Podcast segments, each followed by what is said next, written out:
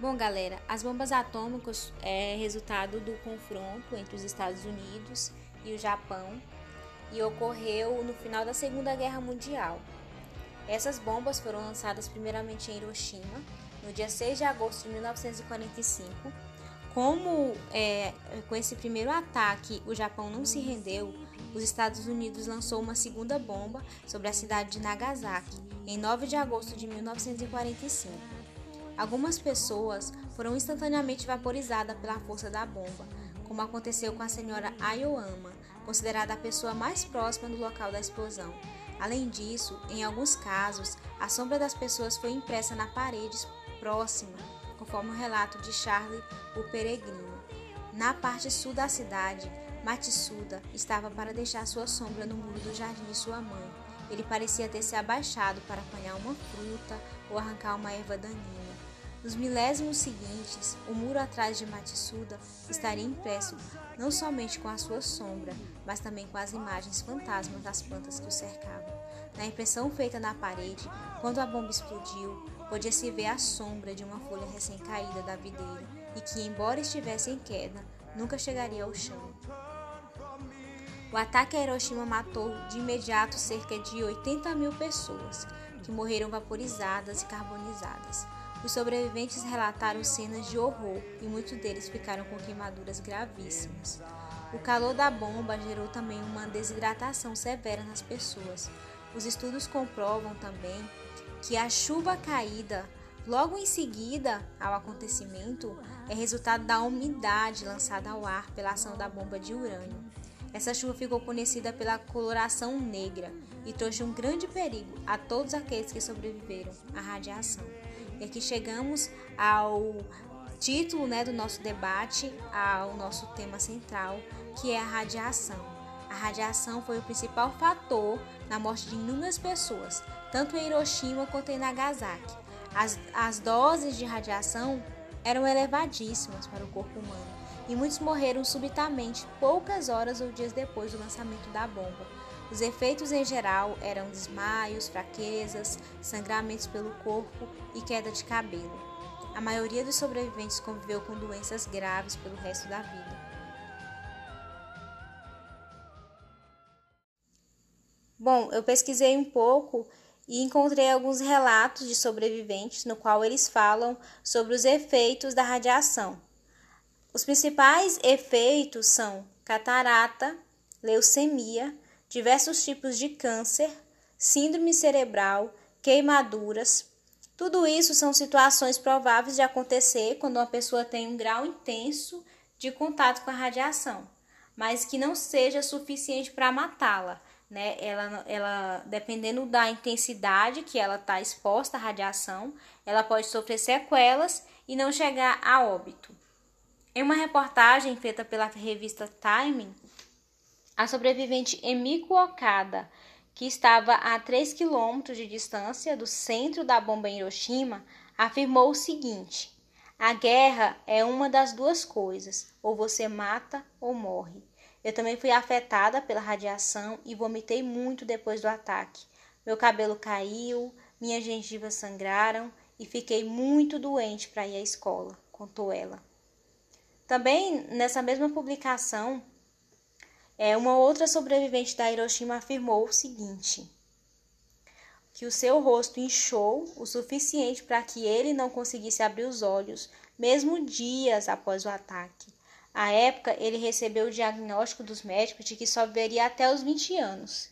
E aí ele conta no relato o seguinte: E aqui estou, sete décadas depois, aos 86 anos. Tudo o que eu quero é esquecer mas a queloide em meu pescoço é a lembrança constante da bomba atômica.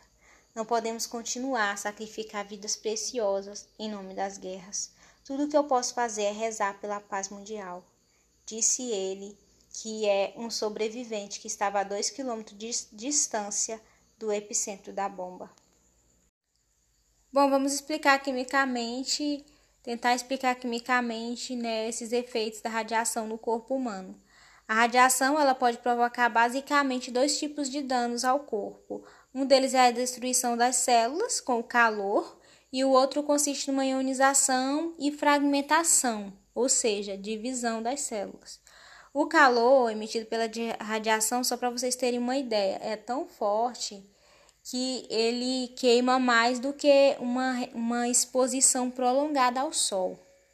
Portanto, um contato com partículas radiativas pode deixar a pele do indivíduo totalmente danificada, uma vez que as células não resistem ao calor emitido pela reação.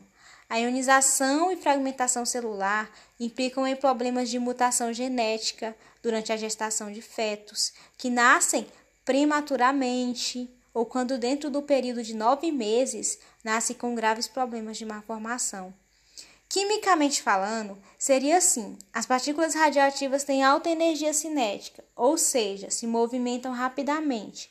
Quando tais partículas atingem as células dentro do corpo, elas provocam a ionização celular. Células transformadas em íons podem remover elétrons, portanto, a ionização enfraquece as ligações. E o resultado é o seguinte: células modificadas e, consequentemente, mutações genéticas. Bom, a cidade de Hiroshima e Nagasaki conseguiu se recuperar, né, com a ajuda do, do de vários países, é, com a própria força de vontade do povo japonês. Hoje essa é uma cidade que é muito bem vista, é uma cidade que é próspera, né, uma cidade em que as pessoas é, vivem muito bem ali. Mas por que que isso aconteceu, né? Por que, que a cidade que a Shirlene estava falando, né, Chernobyl, não conseguiu se recuperar?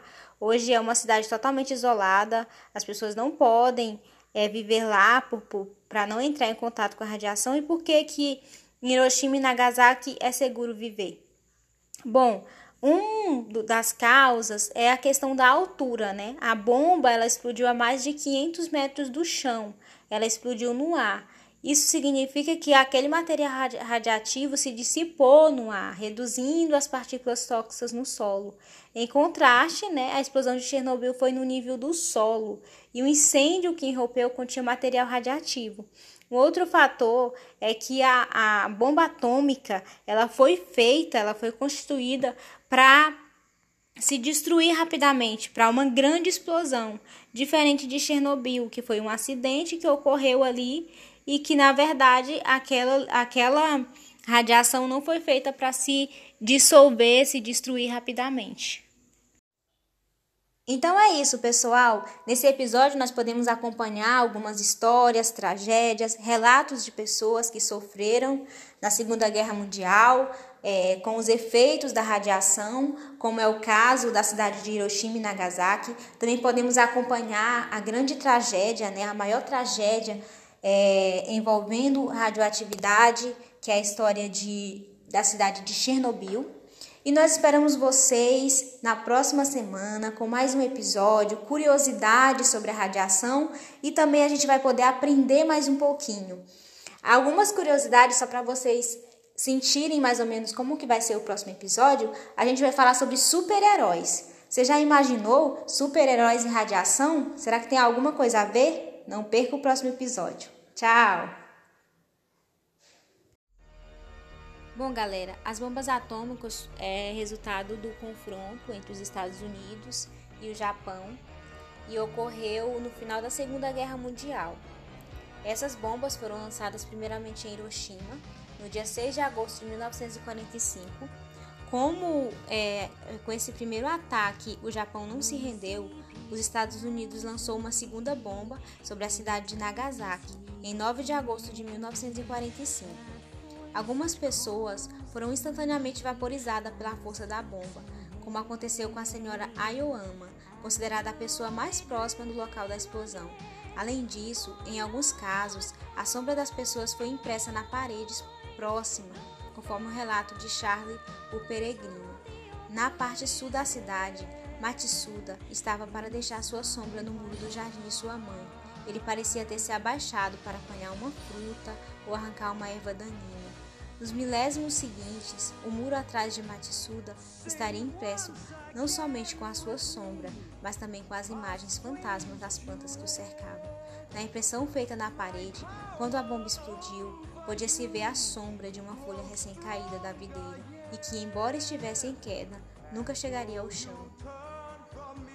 O ataque a Hiroshima matou de imediato cerca de 80 mil pessoas, que morreram vaporizadas e carbonizadas. Os sobreviventes relataram cenas de horror e muitos deles ficaram com queimaduras gravíssimas. O calor da bomba gerou também uma desidratação severa nas pessoas. Os estudos comprovam também que a chuva caída logo em seguida ao acontecimento é resultado da umidade lançada ao ar pela ação da bomba de urânio. Essa chuva ficou conhecida pela coloração negra e trouxe um grande perigo a todos aqueles que sobreviveram à radiação. E aqui chegamos ao título né, do nosso debate, ao nosso tema central, que é a radiação. A radiação foi o principal fator na morte de inúmeras pessoas, tanto em Hiroshima quanto em Nagasaki. As, as doses de radiação eram elevadíssimas para o corpo humano e muitos morreram subitamente poucas horas ou dias depois do lançamento da bomba. Os efeitos em geral eram desmaios, fraquezas, sangramentos pelo corpo e queda de cabelo. A maioria dos sobreviventes conviveu com doenças graves pelo resto da vida.